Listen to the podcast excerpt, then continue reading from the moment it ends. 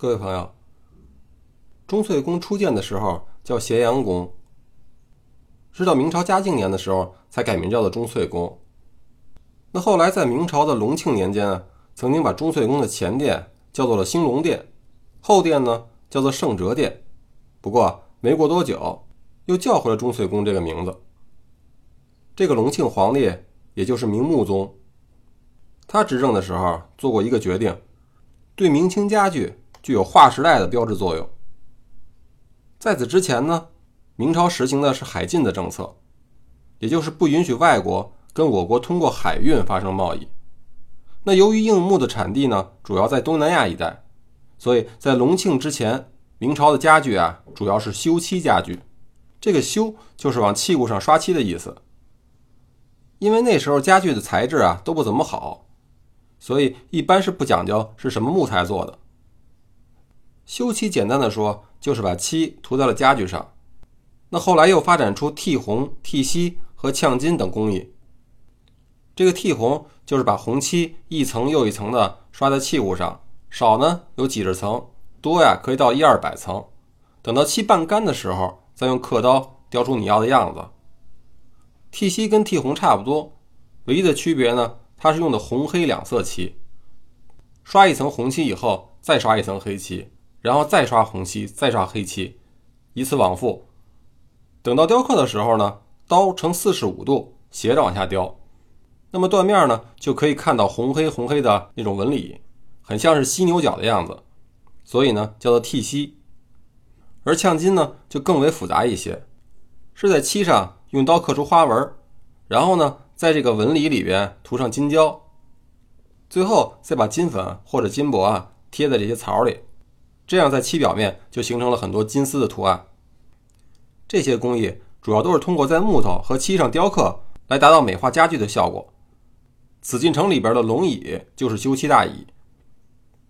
等到隆庆帝宣布解除海禁，调整了海外贸易政策以后，开始允许民间在特定的海岸来贩运东南亚等地区的货物。那木材呢，就是其中很重要的一个品种。于是，大量的硬木在东南亚被砍伐下来。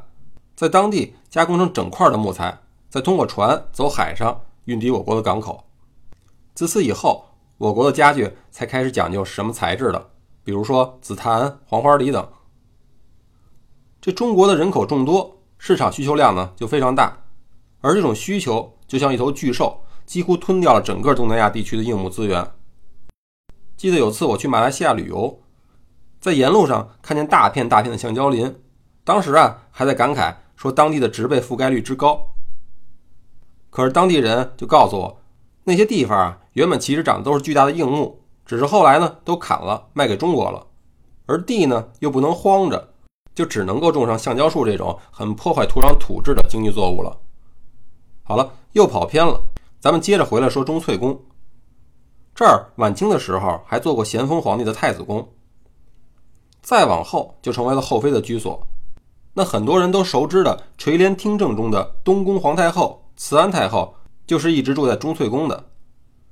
野史中记载，在两宫皇太后共同垂帘听政的时候，慈安太后四十五岁那年，慈禧太后呢因为身体不好，所以就由慈安太后一个人主政。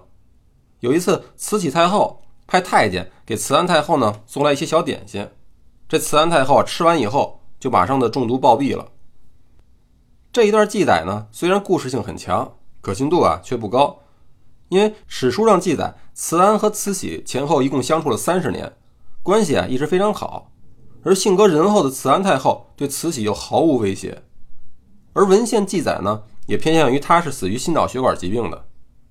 不过从另外一方面看，这慈安的死啊，受益最大的又的确是慈禧，因为慈安的存在本身对慈禧专政就是一个威胁。慈禧如果任意胡为呢？慈安和恭亲王奕欣加在一起就可以对他进行辖制。而慈安一旦死了，恭亲王一个人就拿慈禧没办法了。这样呢，慈禧也就可以大权独揽了。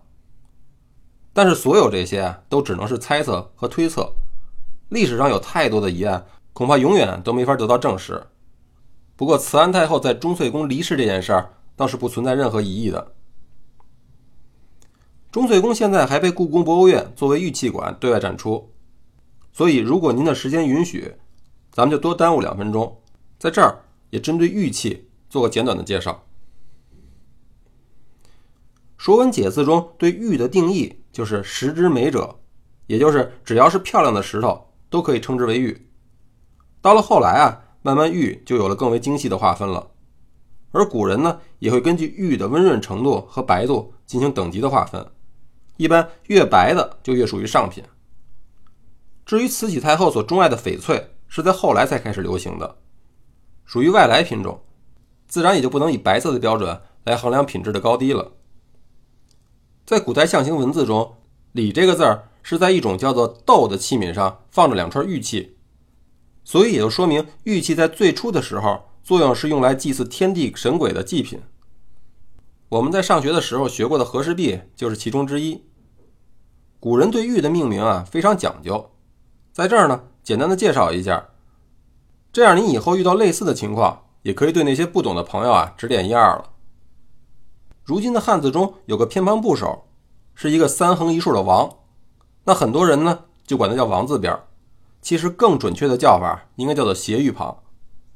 比如从、愿、还、绝、黄、张、虎、衡等等很多玉器都是这个斜玉旁。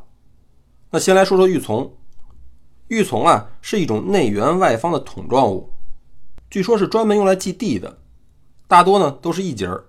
但也有多节的，比如国家博物馆的古代中国展厅就有一个，高大约有一米左右呢。至于外边是圆形，而里面呢是圆孔的扁形玉器，名字就比较复杂了，分成璧、环、苑三种。在《尔雅释器》里啊，有这么一个说明，叫做“好背肉谓之苑，肉背好谓之璧，肉好若一谓之环。”什么意思呢？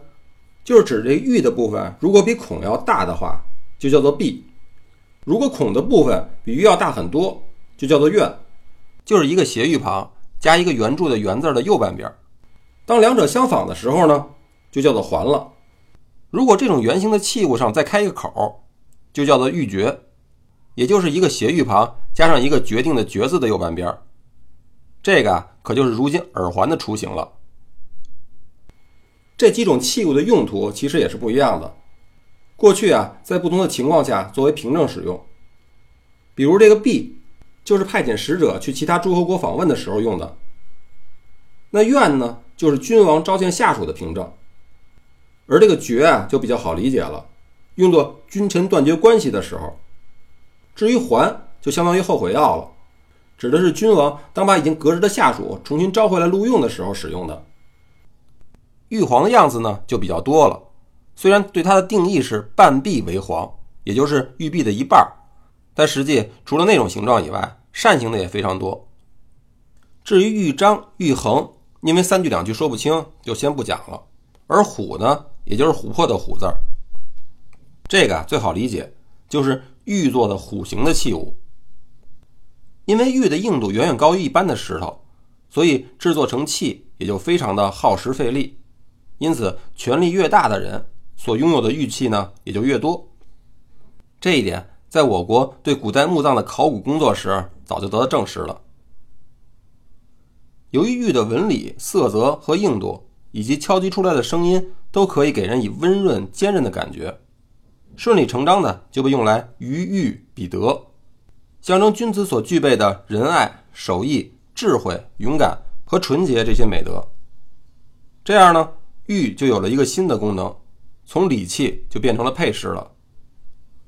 古人通过配玉饰来显示自己的素质，所以有“无故玉不去身”之说，就是没有特殊的原因，戴着的玉都不会摘下来，并且还追求佩玉之度和佩环之声。感觉呢，跟现在如今很多人脖子上、手腕上戴一堆文玩有些相似，不过有的其实感觉不出什么文化气息。铜臭味呢倒是比较重。再到后来，玉又成了很多摆件的原材料，比如辽金时代大量以春水、秋山为题材的玉雕。这春水的题材啊，实际上指的是一种叫做海东青的猛禽捕捉天鹅的图案。那什么又是海东青呢？在《本草纲目》里有记载，雕出辽东，最俊者谓之海东青。而契丹国志里也有类似的记载，说五国之东皆大海出明英，这明英呢就指海东青。那么康熙皇帝还专门赞叹过海东青，说羽虫三百有六十，神俊最属海东青。所以春水这个题材名字虽然听起来很雅致，但实际上是描写捕杀画面的。秋山题材就是有着虎鹿山林的图案。所以您以后如果看到类似的两种题材，就可以做出是辽金时代的判断。当然了，如果是后人仿制的，那以这点知识就只剩下上当了。除了摆件以外，逐渐出现了很多的玉制的实用器，就像您可能看见过的玉碗、玉盏托或者玉如意等。我国的传统文化呀博大精深，所以如果您要是真喜欢玉器，不妨做点功课，不仅仅是关心玉石本身的质地。而且对玉石的形状、雕刻的题材再多了解一些，这样不就更能体现出您的学识和品味？您说呢？好了，如果您现在逛完了，咱们现在去东边的景阳宫再看看。